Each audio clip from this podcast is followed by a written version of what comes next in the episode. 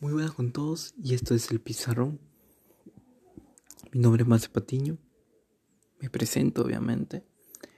Y hoy día les voy a hablar. Que tengan muy buenos días, tardes o noches, antes que me olvide. Y hoy día les voy a hablar. ¿Qué le depara Perú? O sea, mejor dicho, ¿qué necesita Perú para ir al mundial?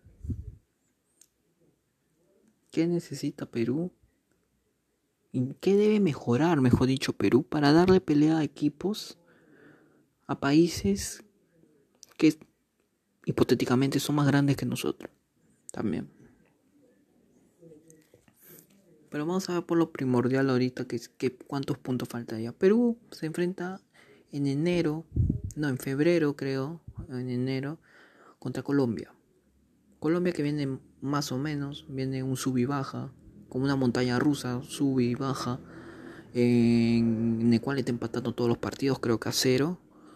Perú viene de ganarle a Venezuela en Caracas, un resultado bien, goleando a, también a Bolivia 3-0. Viene de dos victorias seguidas, y eso es lo bueno. Colombia viene de, bueno, empates. Y Perú se enfrenta en Barranquilla un dato curioso es de que Gareca no la ha ganado. O sea, su bestia negra es, es Rueda. Apenas le ganamos gracias a Mina en el partido de Copa América, en, en la clasificación, creo, en fase de grupos, le ganamos a Colombia gracias a eso.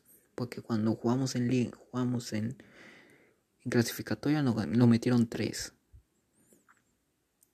Pero, ¿qué necesita para lograr esa ansiada victoria, con bajas obviamente, los dos laterales, Trauco y Ambíncula, están suspendidos para no estar contra Colombia. ¿Qué necesita Perú para jugarle a Colombia de igual a igual? Yo siento que Perú necesita jugarle Raz tranquilo, sin desesperarse. Juega con la desesperación de Colombia. También en Colombia va a ser lo mismo, va a jugar a raso, van a jugar con la desesperación. Pero nosotros tenemos que ser vivos. Hay que jugar con la desesperación de los colochos. Colombia va a querer ganar el partido porque necesita ganarlo. Porque no viene de una victoria de hace tiempo. Y ahorita ven a Perú como, como ese camino para encontrar la victoria. Y nosotros no, no hay que ponernos, ponerles fácil el, el camino. Y si perdemos, hay que perder luchando, dándole jodiéndolo, dándole pelea a Colombia. Pero bueno, ahorita lo que lo más importante es cómo debemos jugar la Colombia. Necesitamos simplemente que Colombia va a atacar Colombia. Como está en casa va a atacar, va a atacar, va a atacar. Perú tiene que ser inteligente. Tiene que jugar a la banda, ampliar sus bandas. Que usar a Marco López y a Lora, jugadores jóvenes, rápidos. Y su defensa tiene que estar bien. Ramos tiene que estar bien. Calen tiene que estar perfecto. Porque Duban Zapata y Muriel le van a hacer la vida imposible. Tiene que estar bien. Galese tiene que estar como siempre. Espléndido en el arco. No es de mi devoción tampoco Galese. Bueno, más o menos. ¿eh? Es como un amor y odio que le siento a Galese. Pero igual ya que está emprendido. Perú sacando un empate allá. Perú, para mí, ese empate es una victoria. Y ya una victoria, victoria, es para mí un 6 puntos. Allá en, Barranquilla, ganando la Colombia. Aunque lo veo muy complicado por las dos selecciones como vienen. Pero todo puede pasar. Perú rompió un maleficio allá en, en Caracas. Puede ser. ¿ah? Si Perú quiere ir al Mundial, tiene que hacer lo imposible. Y Colombia ahorita es el adversario que le toca. Un partido muy difícil. Cuadrado es el orquestador del equipo. Muriel es el que trae loco a toda la defensa. Duban Zapata también que es bien molestoso. Luis, el jugador ahorita de, del Porto, Luis, no. Luis Rodríguez, creo Luis. Ya, este Luis, tal Luis gran jugador del Porto. Gran jugador. Hay que estar atentos de cómo va a plantear Colombia. como te digo, un empate allá en, Barranquilla es una victoria. Un empate. O ya, si perdemos, estaríamos obligados a ganarle o empatarle a Uruguay en Montevideo. Pero no hay que adelantarnos. Ahora, después de Colombia, Perú tiene que jugar contra Ecuador acá, acá en, el Estadio Nacional. Perú, simple y sencillo. Perú tiene que ganar los dos partidos de local. Si no lo gana Perú, estaría técnicamente fuera. Si los dos no los gana. O esperar resultados también. Pero igual como que Perú necesita ganar los dos partidos de local. Obligatoriamente. No perder ninguno. Porque Chile está ahí. Paraguay está ahí. Colombia está ahí. Uruguay está ahí. Perú tiene que ser inteligente. Y no, no caerse. Porque ya está, en, ya está a medio paso del mundial. No hay que caernos. No hay que ser como Chile. Que se estuvo en lo alto y al final se cayó de cara y no se supo reponer. No hay que ser así. Perú sacándole a Ecuador una victoria nos estaría dando la seguridad de estar tranquilos, manejar tranquilos ya los partidos de Uruguay. Obviamente con los nervios, pero ya podemos descansar unos cuantos partidos, unos cuantos meses. Bueno, si juegas en enero, bueno, descansa febrero y en marzo juegas. Porque en marzo te termina.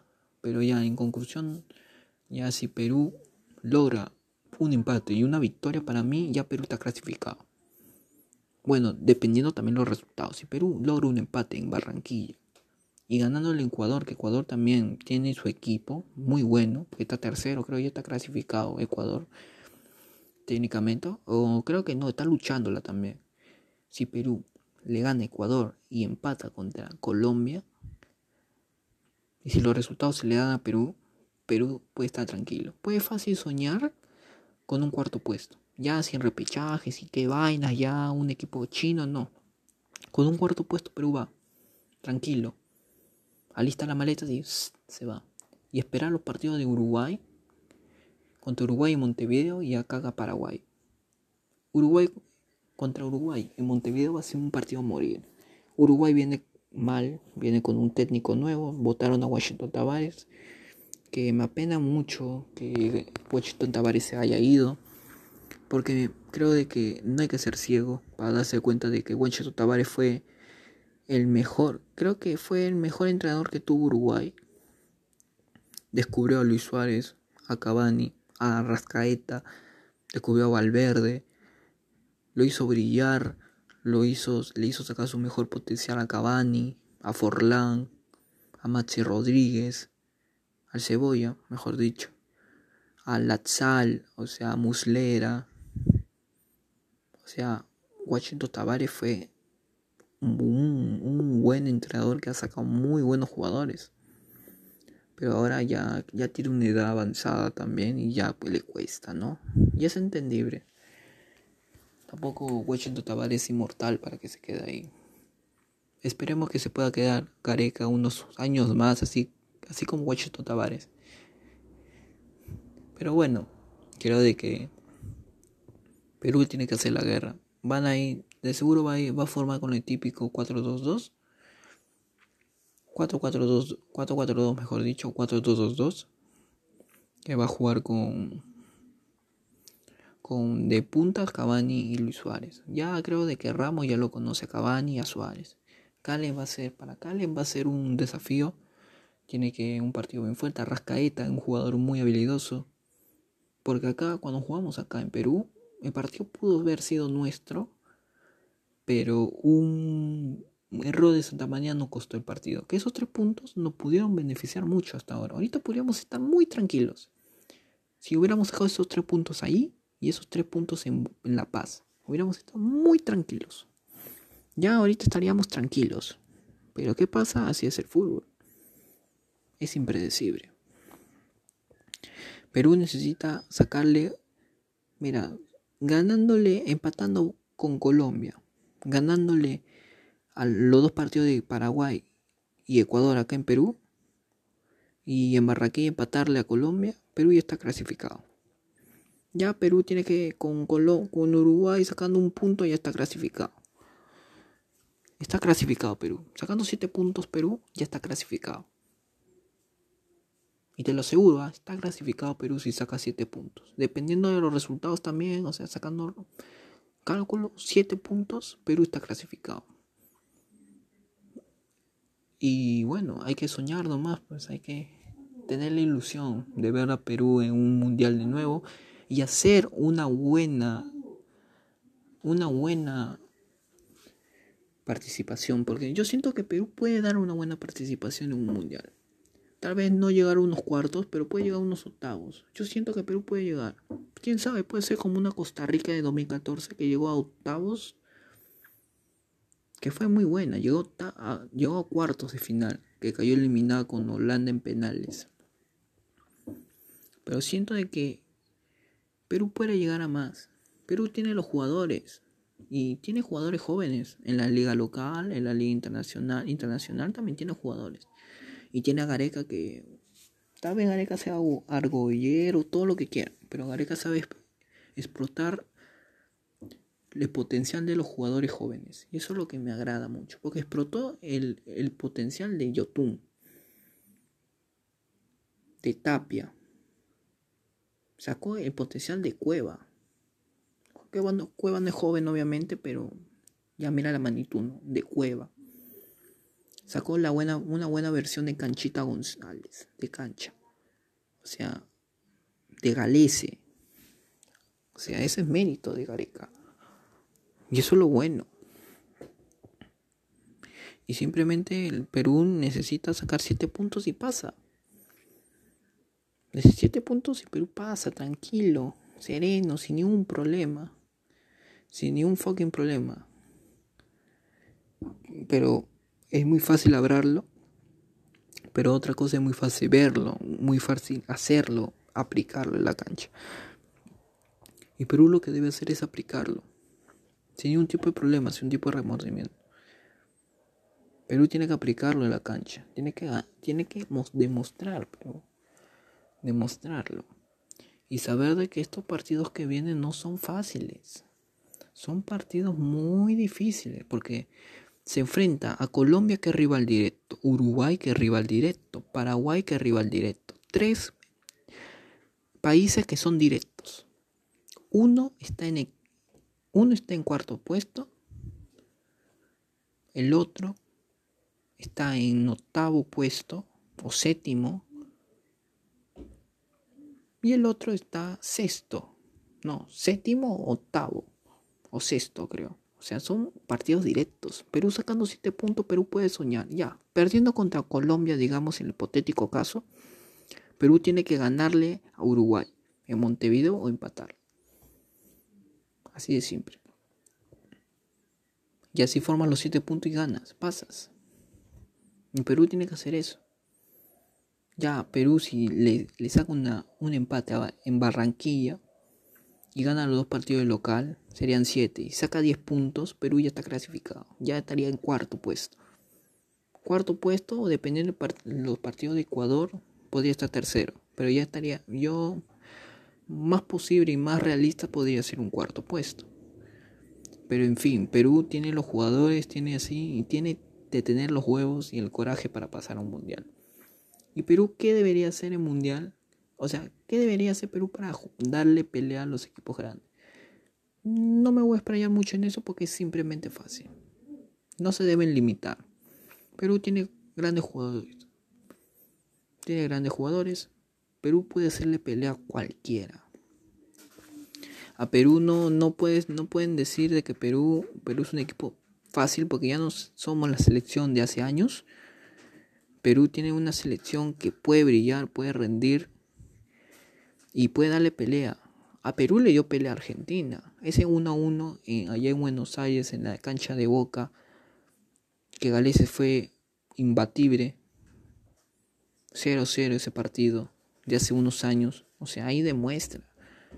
A Perú le puede dar pelea a cualquiera. Solamente es la motivación y la limitación del jugador. Si el jugador no se quiere limitar, puede llegar a muchas cosas. ¿Por qué Argentina es la mejor por Messi? Messi ahorita le da un, se rompe la pierna, ya no vuelve a jugar. Argentina va a seguir siendo grande, porque Argentina es así. Argentina no se limita, Argentina juega, te demuestra. Si Neymar lo atropella el carro y se muere, o sea, es un ejemplo, no estoy diciendo que le va a pasar. O sea, le atropella el carro a, Neymar y se queda paralítico o lo que sea. Brasil va a seguir siendo Brasil. Tiene los jugadores. Porque no se limitan, siguen jugando. Es lo mismo. O sea, Colombia si James le pasa algo a James, Colombia va a seguir siendo Colombia. O sea, no se va a limitar. Porque los jugadores no se limitan. Los jugadores siguen, juegan. Y Perú tiene que hacer eso. No se debe limitar. No le deben tener miedo a Brasil ni a Argentina. Ellos no son dioses. Ellos no son dioses.